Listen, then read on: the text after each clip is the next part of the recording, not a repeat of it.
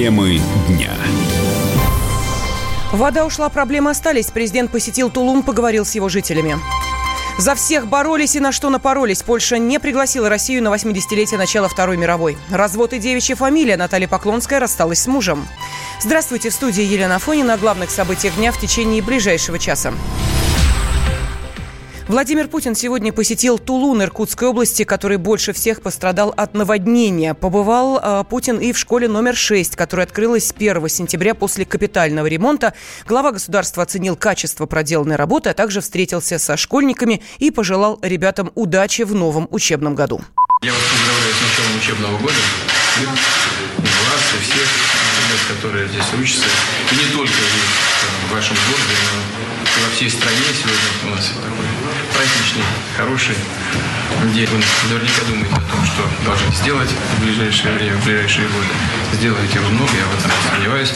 А задача взрослых условия для того, чтобы было это возможно.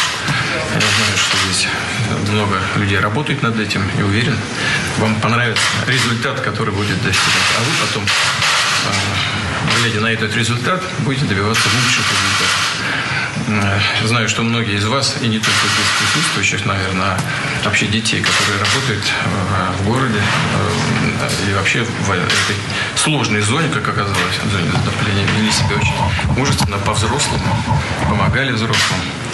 И я хочу и вас, и всех остальных, которых я не вижу, которых здесь нет, поблагодарить за, за это, желать вам успехов в новом учебном году. Школе к визиту Владимира Путина подготовились заранее. Ученики решили порадовать президента и спели песню.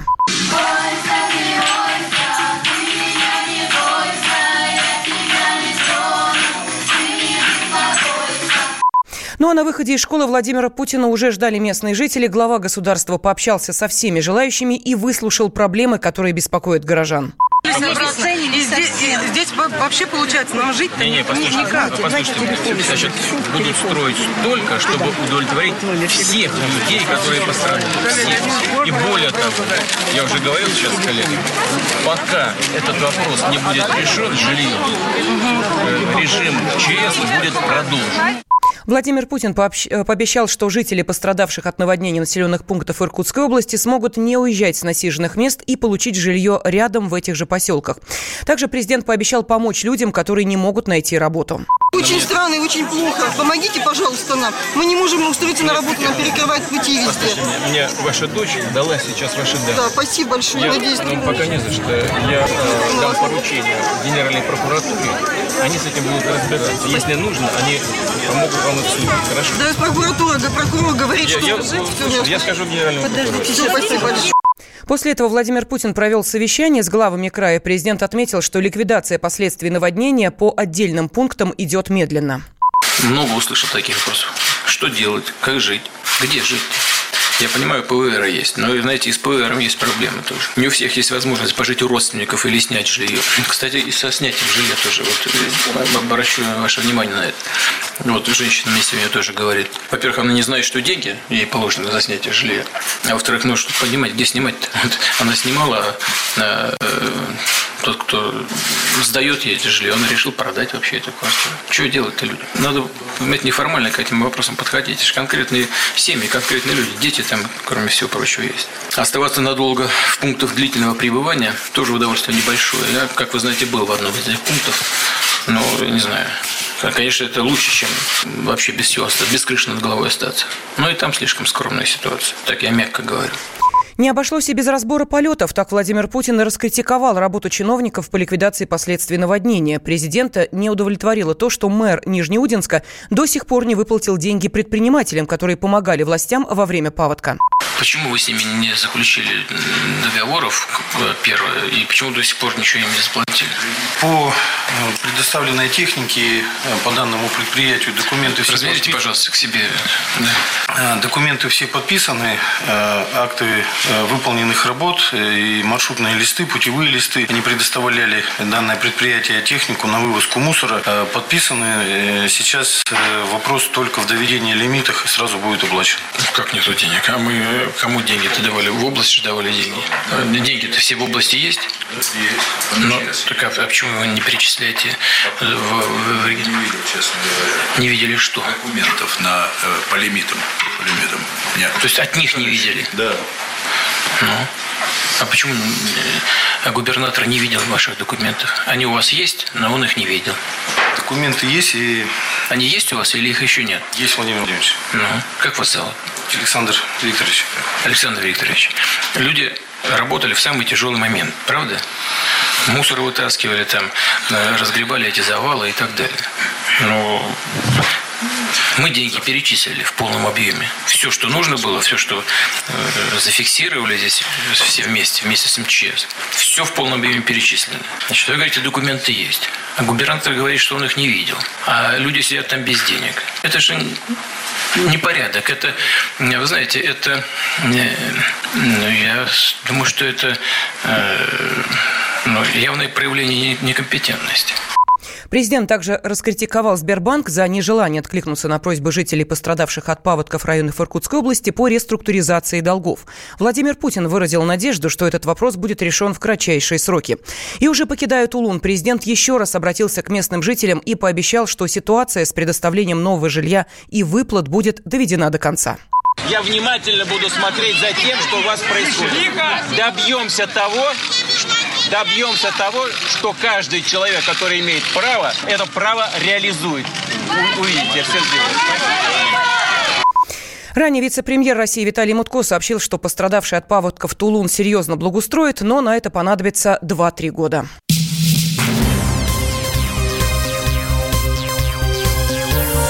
Темы дня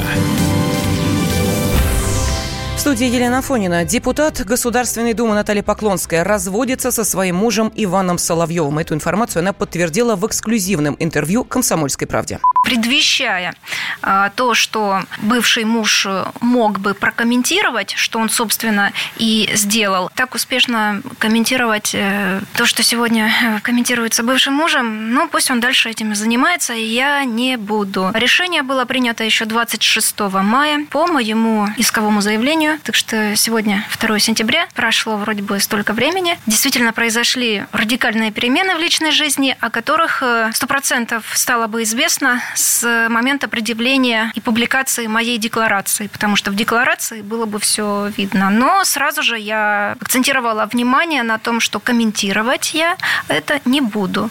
Поэтому не буду комментировать ни личную жизнь, ни вторую тему своей жизни. Официальная бумага о разводе, она есть. Она должна вступить в законную силу, если ответчик не э, обжалует это решение, а ответчиком является бывший муж.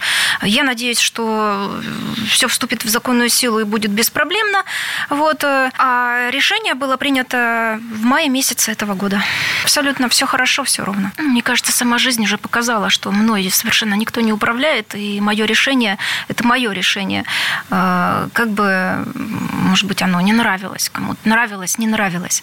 Вот э, Схиегумен Сергий, отец Сергий, никакого отношения к э, данному решению не имеет, поэтому приплетать одно к другому не стоит. Совершенно две разные вещи. За любовной историей Натальи Поклонской следила вся страна. Экс-прокурор Крыма и тогда еще руководитель рабочего аппарата федерального омбудсмена Иван Соловьев поженились в августе прошлого года. За год совместной жизни они реализовали несколько гуманитарных проектов и даже написали книгу. Сам Иван Соловьев рассказал, что с уже бывшей женой они не смогли ужиться из-за лидерских качеств обоих. У калифорнийского побережья Соединенных Штатов произошел крупный пожар. В море сгорела лодка. Есть сообщение о десятках погибших. Подробнее собственный корреспондент «Комсомольской правды» в Америке Алексей Осипов. Противоречивая информация о количестве жертв поступает с пожара в Калифорнии. Загорелось дрейфовавшее у берегов округа Вентура коммерческое судно, использовавшееся дайверами. Корабль загорелся в 5 утра. На его борту было 39 человек – включая пять членов экипажа. Моряки и капитан спаслись, поскольку были наверху, а вот спавшие в подпалубных каютах пассажиры, скорее всего, нет. Однако спасательные службы допускают, что кому-то из дайверов удалось выпрыгнуть за борт и самостоятельно добраться до берега. Пожар до сих пор не потушен. Огонь добрался до топливных баков. Береговая охрана США пока официально не подтвердила гибели 34 человек. В США сегодня выходной. В первый понедельник сентября в Америке отмечается День труда, являющийся официальным праздником, в который люди традиционно отправляются на прогулки и в путешествия. Алексей Осипов, Комсомольская правда, Соединенные Штаты. Мы вместе дожили до понедельника. Вовремя рассказали тебе о главном во вторник, среду и четверг. А теперь встречай пятницу! На радио «Комсомольская правда» новая программа. Каждую пятницу в 8.00 Сергей Мардан и Надана Фридриксон. Три часа самого острого эфира. Мардан и Надана. В программе «Опять пятница». Взболтай и можешь смешивать.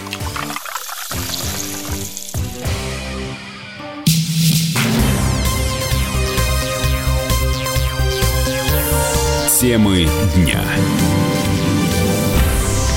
студии Елена Фонина. Северная столица встретила начало учебного года во всеоружии. Губернатор Ленинградской области Александр Дрозденко открыл сразу несколько детских садов и новую школу. Помимо прочих, подарок преподнесли Всеволожскому району. Но и на этом работа не заканчивается, рассказал Дрозденко. Мы сдаем школы после реновации. И вот конкретно во Всеволожском районе хочу сказать, что мы такие хорошие взяли темпы по строительству школы детских садов. До конца этого года во Всеволожском районе будет введено в эксплуатацию и уже придут дети 12 детских садов. Это почти 2000 новых мест. И вот сегодня мы побывали в нескольких детских садах. Они абсолютно разные. У нас есть детские сады, которые представляют из себя отдельно стоящие здания. Это, как правило, детские сады от 140 мест. И у нас есть детские сады до 100 мест, которые встроены и пристроены при жилых комплексах. Это тоже э, неплохие детские сады с хорошими условиями для пребывания детей. А самое главное, наше ноу-хау не только уже в новостройках, хотя именно здесь оно родилось, но и в целом по системе образования Ленинградской области мы не делаем под каждый детский сад или под каждую школу отдельное юридическое лицо. Мы создаем центры образования Ленинградской области, куда включаются и детские сады, и школы. Для чего мы это делаем? Первое, чтобы был единый стандарт